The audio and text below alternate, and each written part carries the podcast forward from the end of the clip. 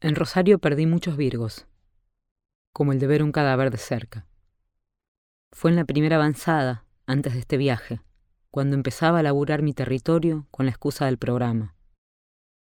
Policías en Acción era un show donde los polis salían bien parados y a la gente le encantaba. En sus mejores épocas habían sacado mucho material de Rosario. Con esa carta de presentación todos me abrían las puertas. Y yo aprovechaba cada reunión para explicar que, además de poli, nosotros lo que buscábamos eran noticias, no bizarreadas ni humor. Historias reales que pudiéramos meter en los noticieros para hacer quedar bien al ministerio. En esa primavera de primeros acercamientos, conocí al grupo táctico multipropósito GTM.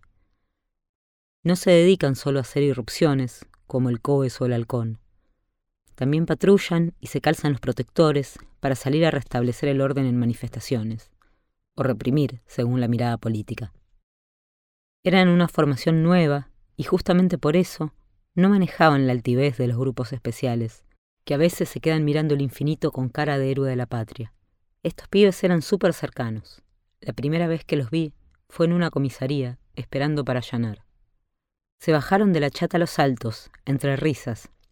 Me sorprendió que hubiera una mujer, cosa que entre los comandos especiales casi no pasa. Era canchera y charlatana, nada que ver con la antipatía permanente de Suárez. Me presenté y les hablé del programa. Les pedí que se pusieran la GoPro y aceptaron al toque. Salimos en el palio detrás de ellos y fue un éxito total.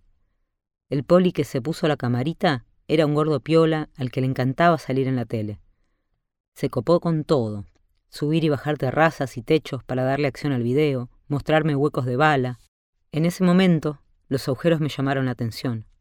Después, me daría cuenta de que en Rosario la mitad de las fachadas están baleadas. Esos mismos muchachos nos invitaron a salir de patrullaje a la tarde. Pasear en la parte de atrás de una patrulla siguiendo los llamados del 911 es como jugar a la ruleta. En el conurbano, podés meter cinco notas seguidas como podés pasar ocho horas encerrado en la jaulita dura, sin asientos, sin que ocurra nada. En Rosario, pasear en la parte de atrás de una patrulla es como jugar a la ruleta rusa con todo el tambor cargado. Sale o sale. Ahí aprendí que los viernes cerca de las 4 de la tarde, conviene estar arriba de la chata, porque nueve de cada diez veces hay alerta por detonaciones. También aprendí que hay que cuidar la cámara. Fuego, que estaba igual de excitado que yo y quería grabar todo el recorrido, la golpeó contra el techo en un volantazo violento y casi la rompe. En general, cuando hay detonaciones, se llega al barrio y se encuentra mucha gente enojada, gritando, culpando a otros, todos señalando que tal vecino trabaja para los narcos. Pero los que disparan siempre van en moto y ya pasaron. Entonces no hay arma, no hay cuerpo, no hay detenido y no hay nota. Excepto el día de la muerta.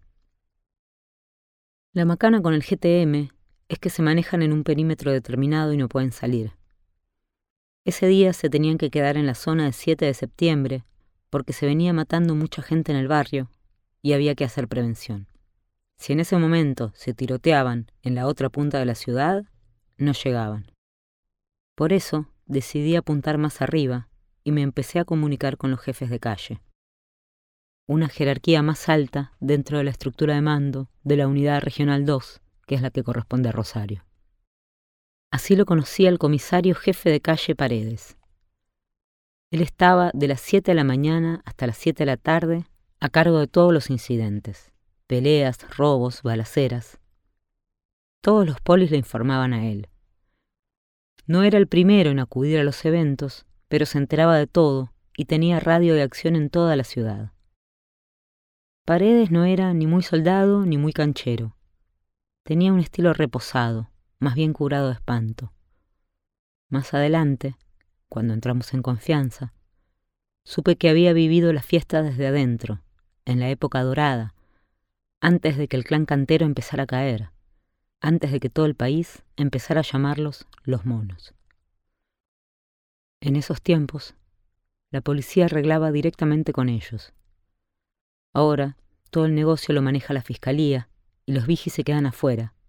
Exponen la vida por un sueldo de hambre y sin morder nada. Pero en los buenos tiempos, cuando el viejo cantero estaba libre, Paredes trataba directamente con él. El viejo era dueño de absolutamente todo, y Paredes tenía plata y cocaína siempre a su disposición. El viejo era un caballero, me contó. Cuando heredaron el mando sus hijos, se acabaron los códigos. Te pasaban los billetes por la cara y te decían, vos trabajás para mí. Aún con cuarenta y tantos años, ya de vuelta de todo, Paredes estaba dispuesto a ayudarnos.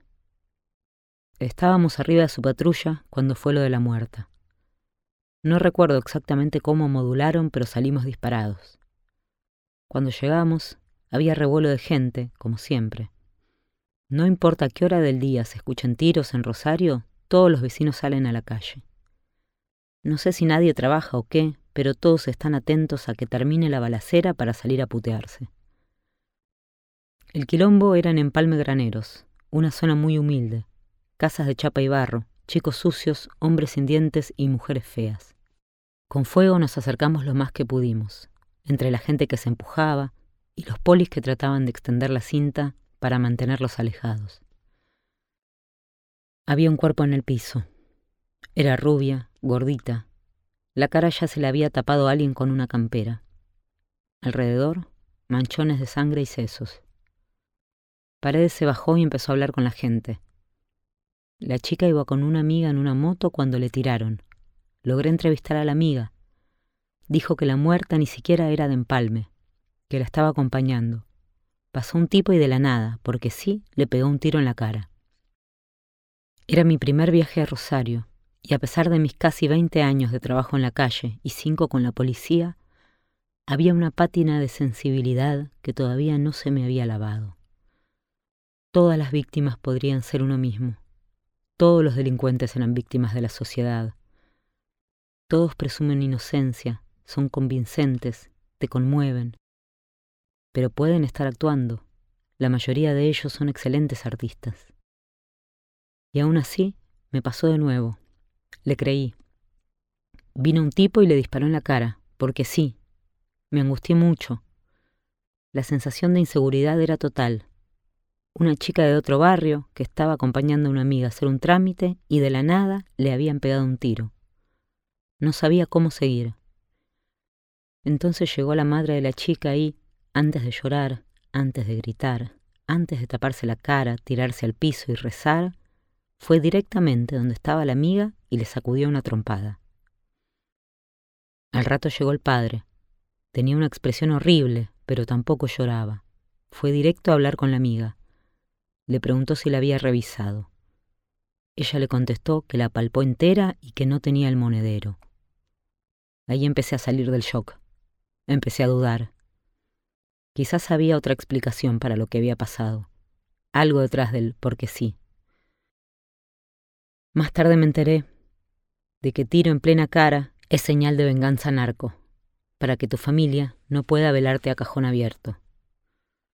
Miré alrededor. Los policías estaban parados, tranquilos. Veían estas cosas todos los días. Alguna gente nos insultaba, nos pedía que bajáramos la cámara. Le dije a Fuego que aflojara. Nos sentamos un rato en la patrulla para tratar de entender, de tomar decisiones. Una parte de mí sentía que era demasiado duro usar ese dolor, ese horror, para una nota de policías en acción. Otra decía que la chica no iba a revivir porque yo dejara de grabar. Cuando llegó el GTM, en modo antidisturbios, apostados con las escopetas de cañón grueso, con proyectiles de gas, listos para prevenir una pueblada, Supe que la científica iba a caer en cualquier momento a apartarme de la escena. A esos no hay simpatía que los convenza. Nadie más me quería dar entrevistas y todos los vecinos estaban hostiles. Pero para cerrar la nota necesitaba algún testimonio más, de la madre o del padre.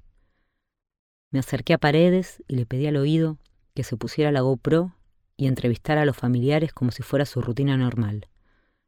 Me dio muchísima vergüenza pedírselo. Pensé que me iba a sacar cagando, que había que guardar algún respeto, alguna clase de luto. Había un cuerpo ahí, que hasta hacía poco vivía, soñaba, tenía futuro, era amado por su padre y su madre. Pero a él no le jodió para nada.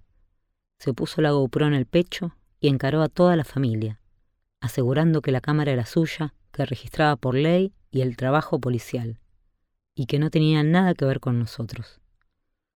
Yo oscilaba entre el remordimiento y la incredulidad. Me senté con el teléfono a hacer el resumen. Parte del laburo era escribir una sinopsis de cada nota y poner un puntaje del 1 al 10 para establecer prioridades en la isla de edición. Hice la descripción completa del caso, pero no la califiqué. Anoté, no puedo poner puntaje, murió una persona. Iba a entregar todo junto con las tarjetas al volver a Buenos Aires. Seguimos patrullando y allanando todo el fin de semana. Era un fin de noviembre hermoso. Rosario es helado en invierno y agobiante en verano, pero la primavera es maravillosa. Cuando volvíamos, paramos a comer. Pedimos una cantidad obscena de carne. Hasta Fuego se impresionó de lo que yo era capaz de morfar. Nos interrumpió una llamada del Tano. Me preguntó qué tenía y le describí todo. Los allanamientos, los patrullajes, los contactos que había hecho. Tenía al menos seis notas buenas. Me felicitó y me dijo que quería hablar conmigo. Estaba negociando con gobernación. El ministerio quería hacer una prueba piloto antes de cerrar contrato. Había llegado el momento de dar el paso. Si lograba ganarle la cuenta, me iba a convertir en la dueña de Rosario. Esas palabras, en boca del Tano, me cavaron un surco en la mente. Volví en el aire. Llegamos a la parry, entregamos las tarjetas y guardamos las cámaras. Estaba destrozada de cansancio, pero eran más la satisfacción y la expectativa por todo lo que había logrado y todo lo que venía. Sabía que había traído un material espectacular y empezaba a soñar con la vida que podía tener en Rosario, ganándome a todos los polis, haciendo contactos políticos, amasando influencia, apuntando cada vez más alto. Cuando llegué a casa me puse a revisar el resumen que iba a entregar. Había un montón de notas, pero la mejor era la de la muerta. Borré donde decía no puedo poner puntaje y escribí 10 puntos.